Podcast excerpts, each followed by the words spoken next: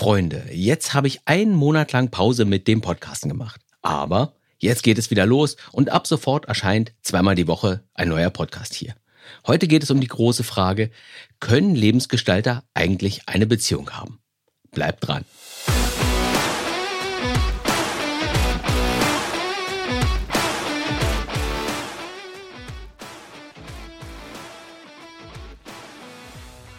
Hier spricht Ralf Senfleben, dein persönlicher Lebensgestaltungsberater. Und ich begrüße dich hier im Podcast Mein Leben, meine Regeln. Also, das Leben als Lebensgestalter, das ist schwierig und großartig zugleich. Warum es großartig ist, das brauche ich dir nicht zu erzählen. Das Gefühl, etwas zu bewegen, mit leuchtenden Augen zu sehen, wie ich Fortschritt mache, stolz auf mich sein.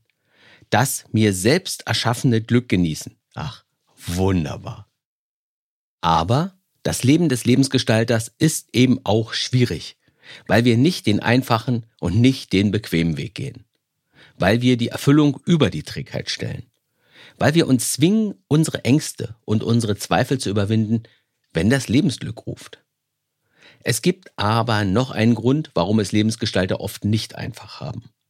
Ja, es wird immer dann schwierig, wenn die Menschen in deiner engen Umgebung, wenn diese Menschen nicht so richtig zu den Lebensgestaltern gehören oder einem sogar aktiv Steine in den Weg legen. Wenn der Partner jede Form der Veränderung ablehnt oder wenn die eigenen Kinder einfach nicht verstehen wollen, warum man etwas ändern will, wo doch alles gut ist. Oder wenn die eigenen Eltern wollen, dass ich auf Nummer sicher gehe, statt was zu wagen. Nehmen wir mal als Beispiel die digitalen Nomaden. Ich weiß jetzt nicht, ob du von denen schon gehört hast. Das sind, hm, ja, meist jüngere Menschen, die reisen durch die Welt und erledigen ihren Job von unterwegs. Was natürlich nicht in jedem Beruf geht, klar. Aber wenn du sowieso im Homeoffice arbeitest, dann kannst du das ja eigentlich auch von Prag aus oder von Lissabon, aus Thailand oder aus Bali machen. Kannst auch von dort arbeiten. Und es gibt viele Selbstständige unter den digitalen Nomaden, aber auch Arbeitgeber, die werden flexibler in Zeiten, wo es ja eher schwer ist, gute Leute zu bekommen. Und deswegen arbeiten eben auch viele Angestellte mittlerweile von da aus, wo andere Urlaub machen. Und was mir hier auffällt, das ist, dass erstaunlich viele digitale Nomaden allein durch die Welt reisen. Denn du musst ja erstmal einen Partner finden, der genauso abenteuerlustig ist wie du selbst oder der auch genauso flexibel ist wie du selbst. Wenn du freiheitsliebend bist, und wenn du dein Leben wirklich nach deinen eigenen Bedingungen führen willst, dann wird es manchmal schwierig mit der Partnerschaft.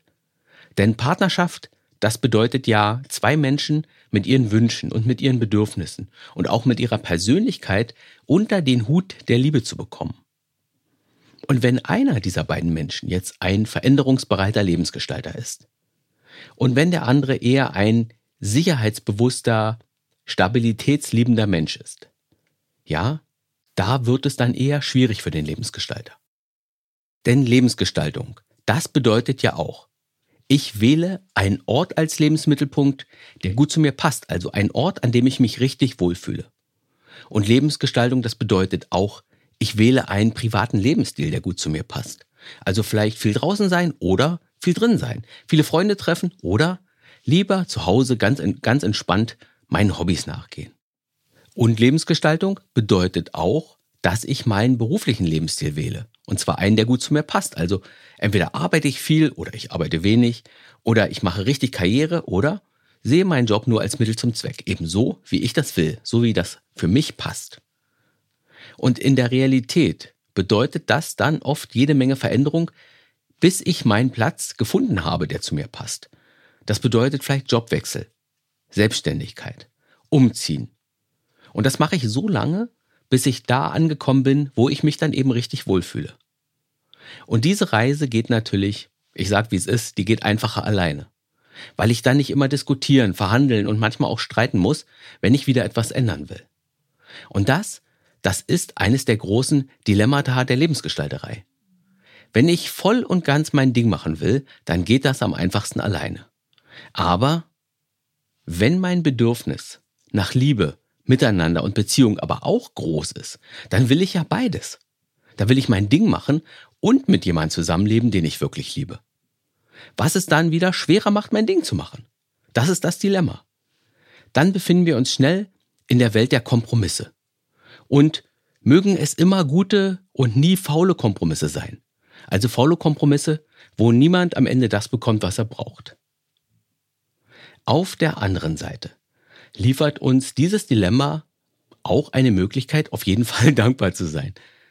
Bin ich alleine, dann kann ich dankbar dafür sein, dass ich ohne Sand im Getriebe einfach mein Ding machen kann.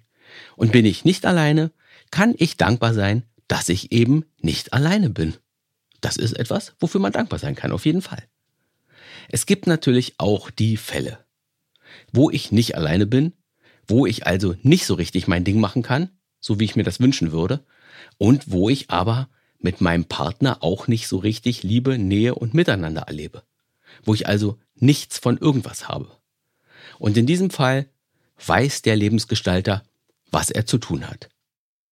Also entweder dafür sorgen, dass die eigene Beziehung wieder schön wird oder sich selbst wieder dem Markt der Single zuführen. Ja, ich weiß, so einfach ist es natürlich nicht immer. Ich will ja hier auch keinen Rat geben, sondern dich vielleicht eher zum, ja, sagen wir mal, bewussten Reflektieren anstiften. Und falls du jetzt gerade auf der Suche nach einem Partner bist, dann hätte ich noch einen Impuls für dich. Wenn du deine Beziehungswürfel sowieso gerade wirfst, dann wähle doch jemanden, der auch Lust auf Lebensgestaltung hat. Damit du nicht in das große Dilemma der Lebensgestalter hineinläufst. Ich wünsche dir auf jeden Fall viel Liebe und dass du auch sonst das bekommst, was du brauchst, damit es dir gut geht. Und dass du dein Leben mit oder ohne Partner so gut wie es eben geht nach deinen Regeln spielen kannst. Alles Gute für dich und bis zur nächsten Folge.